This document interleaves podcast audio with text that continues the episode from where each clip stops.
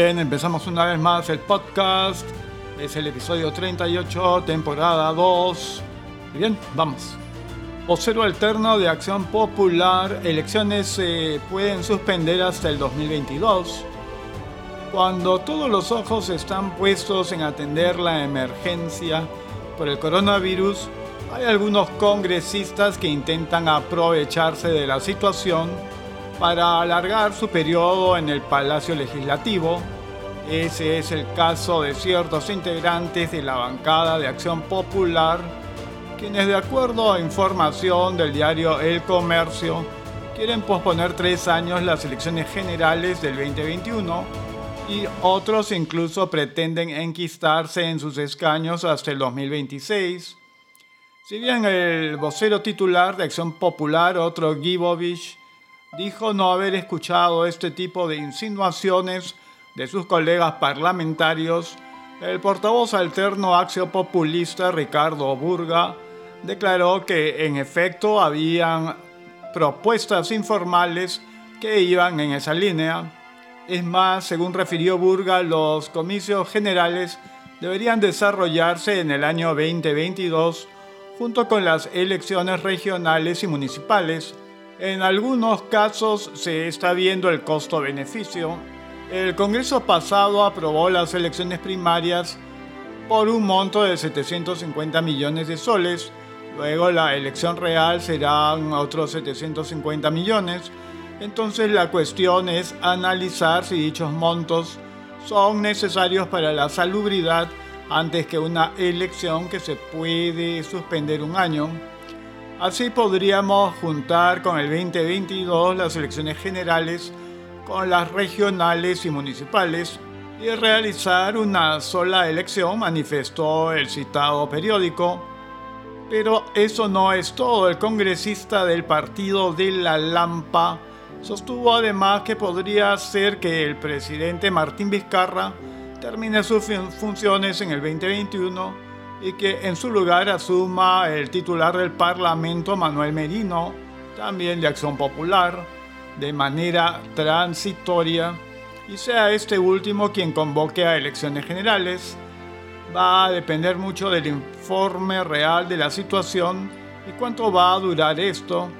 Esto no termina en abril, no va a haber concentraciones. Como siquiera haces elecciones internas, si no puedes hacer reuniones masivas, no puedes hacer campaña, es muy complicado, refirió Ricardo Burga. El martes Vizcarra remarcó que las elecciones generales se tienen que llevar a cabo en abril del 2021, al tiempo que descartó que vaya a postular en ellas. Coronavirus en Perú, cinco policías han fallecido y más de 300 están contagiados. El comandante general de la institución policial, general José Luis Lavalle, informó el último martes que cinco agentes de la Policía Nacional del Perú han fallecido y que más de 300 están contagiados con el nuevo coronavirus COVID-19. El general de la PNP señaló que los agentes policiales infectados reciben la atención médica en hospitales, clínicas y en la Villa Panamericana. Además sostuvo que son muy pocos los sometidos a ventilación mecánica. Asimismo aclaró que el 85% de estos policías infectados no presentan síntomas y están cumpliendo la cuarentena en sus domicilios bajo el control médico de la sanidad policial. Vale indicar que hasta el lunes 13 de abril se han tomado más de 9.000 pruebas de descarte de coronavirus a los efectivos policiales que se han previsto, otras 13.000 pruebas que serán realizadas por el Ministerio de Salud y de Salud. Hemos puesto todas las capacidades de la institución y tuvimos 80.000 efectivos trabajando desde el primer día para la contención de la población en este aislamiento obligatorio, manifestó.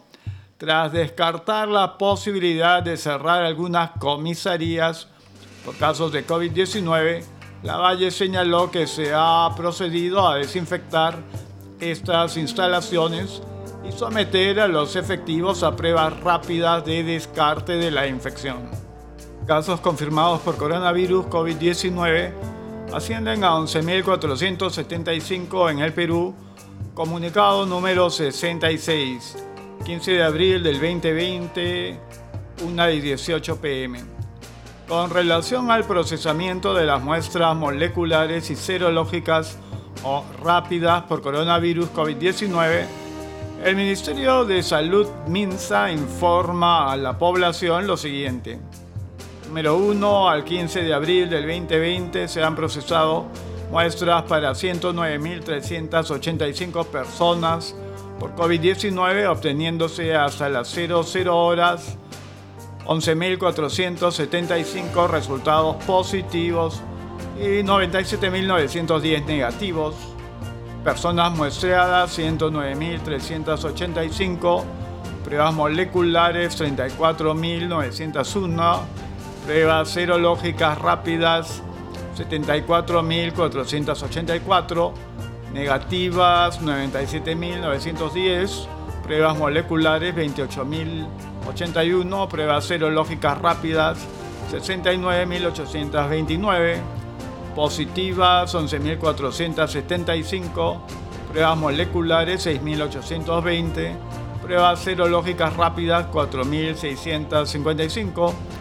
Número 2, a la fecha se tiene 1.113 pacientes hospitalizados con COVID-19, de los cuales 146 se encuentran en UCI con ventilación mecánica.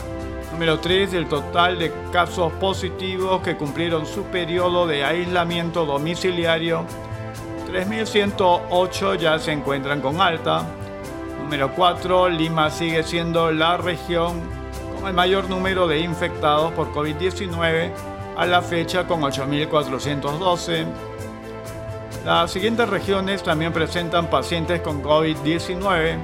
Callao 939, Lambayeque 428, Loreto 396, Piura 229, La Libertad 184, Ancash 144, Cusco 108, Ica 101, Arequipa 98, Tumbes 82, Junín 79, San Martín 48, Huánuco 39, Ucayali 32, Amazonas 25, Ayacucho 22, Cajamarca 20, Apurímac 20, Madre de Dios 19, Moquegua 16, Pasco 11, Huancavelica 11, Tacna 10 y Puno 2.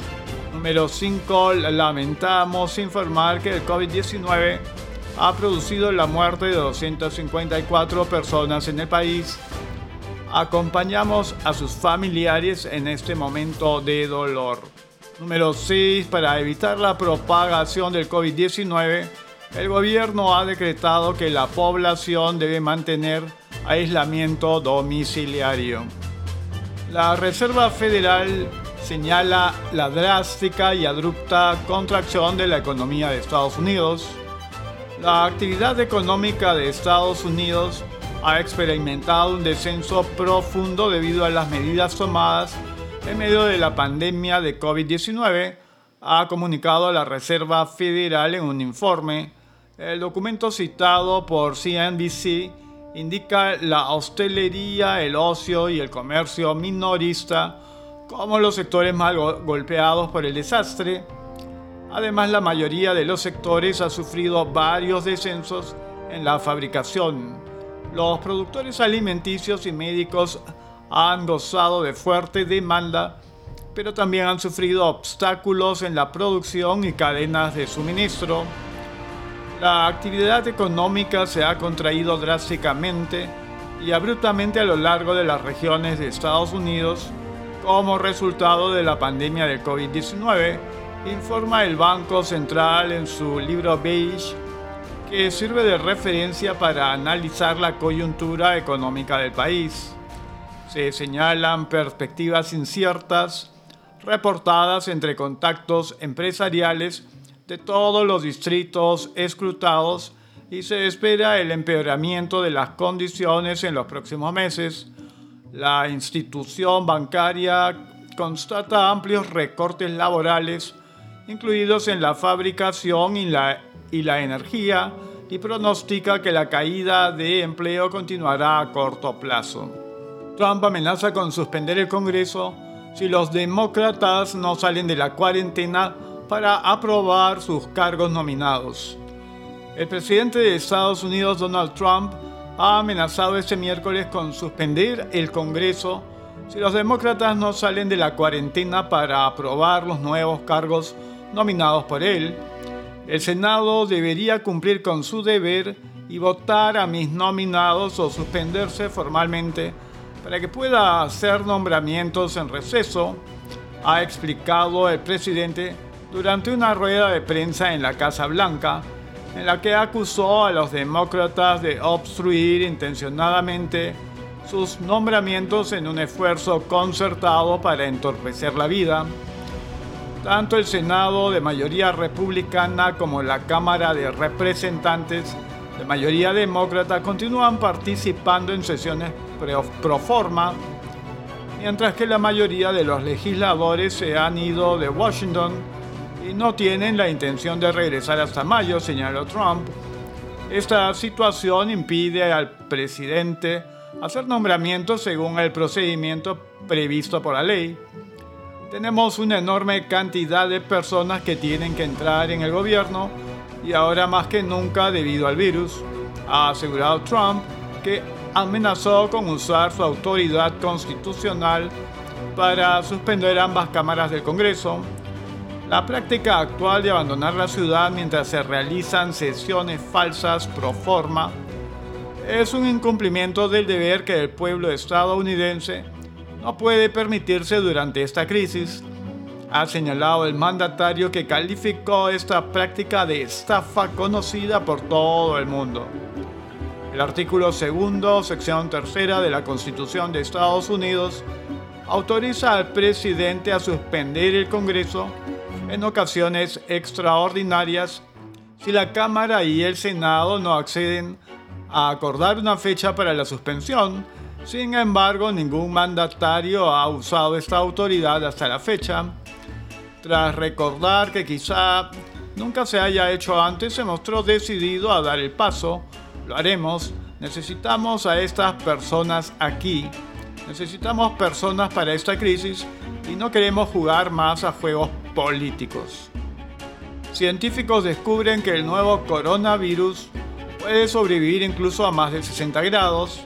Científicos de la Universidad de Aix-Marsella, Francia, descubrieron que algunas cepas del nuevo coronavirus pueden sobrevivir a su exposición prolongada a altas temperaturas. Los resultados del estudio fueron publicados en el portal especializado BioRxiv.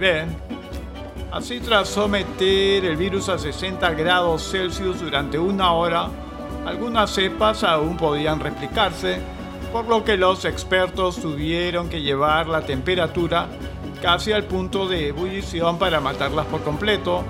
Solo el protocolo de 92 grados Celsius durante 15 minutos fue capaz de inactivar totalmente el virus, señalaron los autores en el estudio.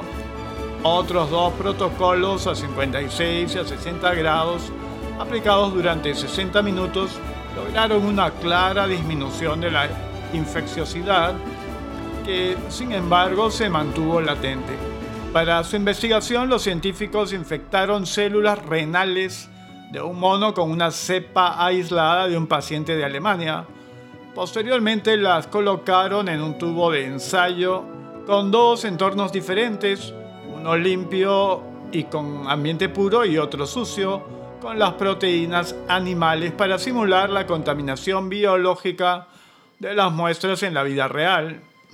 Después del calentamiento, las cepas virales en el ambiente limpio se desactivaron completamente. Sin embargo, algunas cepas de las muestras sucias sobrevivieron, siendo capaces de comenzar una nueva ronda de infección. Los autores agregaron que el hallazgo tiene implicaciones para la seguridad de los técnicos de laboratorio que trabajan con el SARS-CoV-2 responsable del brote de COVID-19 a nivel mundial, Por lo tanto, sugirieron añadir ciertos productos químicos en los procedimientos rutinarios para reducir los riesgos de infección.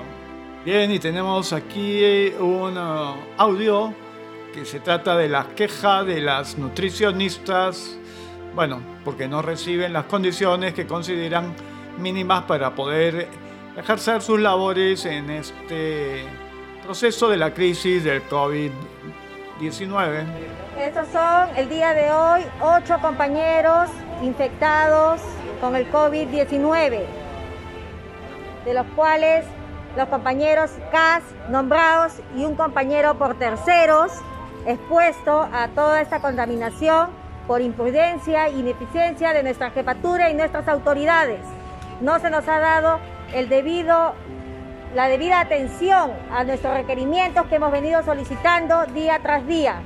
Consecuencia de esto, el día de hoy 8 infectados para el COVID y el día de ayer 6. Para eso tenemos también tres compañeros ya en cuarentena dado positivo. Somos un total de 18 infectados en el servicio de nutrición. Los compañeros vivimos en la incertidumbre. No es que no querramos laborar, señores. Lo que pasa es que no nos contamos con garantías. Muchos de nosotros hemos salido negativos. Sin embargo, podemos ser falsos, falsos negativos ya que somos portadores de repente, por lo que hemos estado en, contacto con todos los compañeros que laboran acá. Todos somos del servicio de nutrición. Entonces pedimos que por favor se nos brinde y se nos diga ahora para que el servicio de nutrición sea cerrado y nos manden a la cuarentena. Todos los trabajadores no estamos ahorita en condiciones para laborar en el servicio de nutrición. Recién están fumigando el área de nutrición. Encima el bono que dice el gobierno de los 720 no nos corresponde. Estos compañeros han sido infectados acá, en la institución. Entonces, se supone, todos son asistenciales, somos de la ley 1153. Entonces debería hacerse reconocido nuestro bono. El compañero infectado por este tercero, ¿quién le va a reconocer? Nadie le reconoce. Necesitamos el apoyo de todos que se vea, somos, nosotros somos necesarios en la institución también. Somos los que repartimos el almuerzo al personal de la institución, doctores, enfermeras, técnicos, auxiliares, a todos repartimos las dietas, a los pacientes, a todos, desayuno, almuerzo. Bien, es así como terminamos el episodio 38, temporada 2 del podcast y estaremos encontrándonos nuevamente pronto.